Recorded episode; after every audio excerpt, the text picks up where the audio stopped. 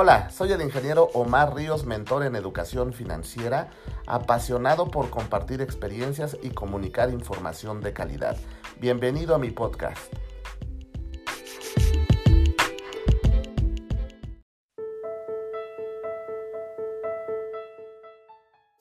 Hay un juego que crea este, Robert Kiyosaki, el autor del libro Padre Rico, Padre Pobre, que se llama Cash Flow.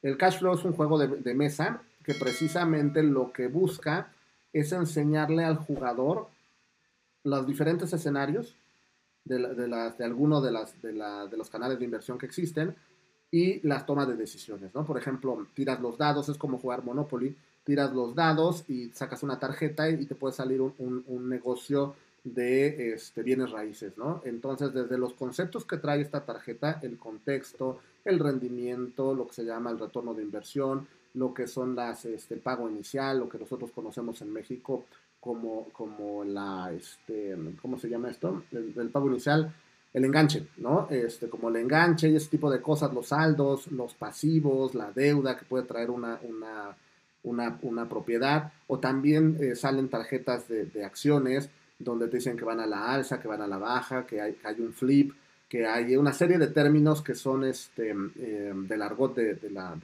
bolsa de valores que también te introduce dentro de este, de este juego, ¿no? Entonces te va poniendo diferentes escenarios. Hay también caprichos, todo lo que no necesitas, pero aún así te compras, que son obligatorios en el juego. Entonces, todas estas, estas herramientas te ponen en un contexto simulado que te ayuda a entender cómo estás tomando decisiones con el dinero, porque eh, en, mi, en, mi, experiencia, llevo pues, más de, de, 15 años enseñando este, eh, educación financiera, negocios a la gente, y me he dado cuenta que la gran mayoría no, no es este, consciente de esta situación, ¿no? Cuando tú le hablas de, de hay que, hay que este, controlar el riesgo, hay que controlar las emociones, no hay que tener apegos, te dicen, sí, ya tomé tal curso, ya tomé este, este otro curso, ya lo vi todo, y sí, padrísimo, yo ya yo ya me lo sé todo. Pero cuando los pones a jugar, resulta que el cerebro no identifica que es un juego, ¿no? O sea, no sabe que, estás este, jugando. Cuando empieza a ver billetes, cuando empieza a ver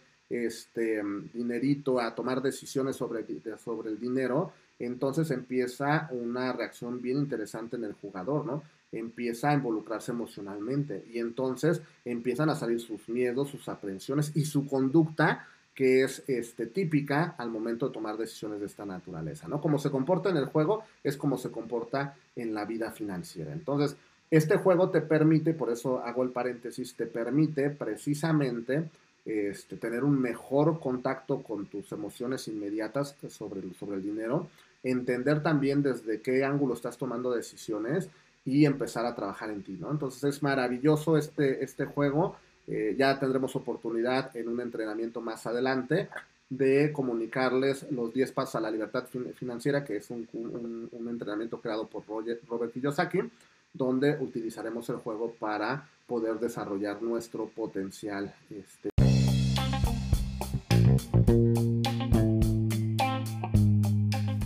Esto ha sido todo en este podcast. Espero te haya gustado. Eh, sígueme en mis redes sociales. Facebook es ING Omar Ríos. Instagram es ING-Omar-Ríos. Eh, sígueme en mis canales y nos estaremos viendo. Voy a seguir compartiendo lo que son temas de relevancia en educación financiera. Muchos éxitos. Mi pasión es compartir.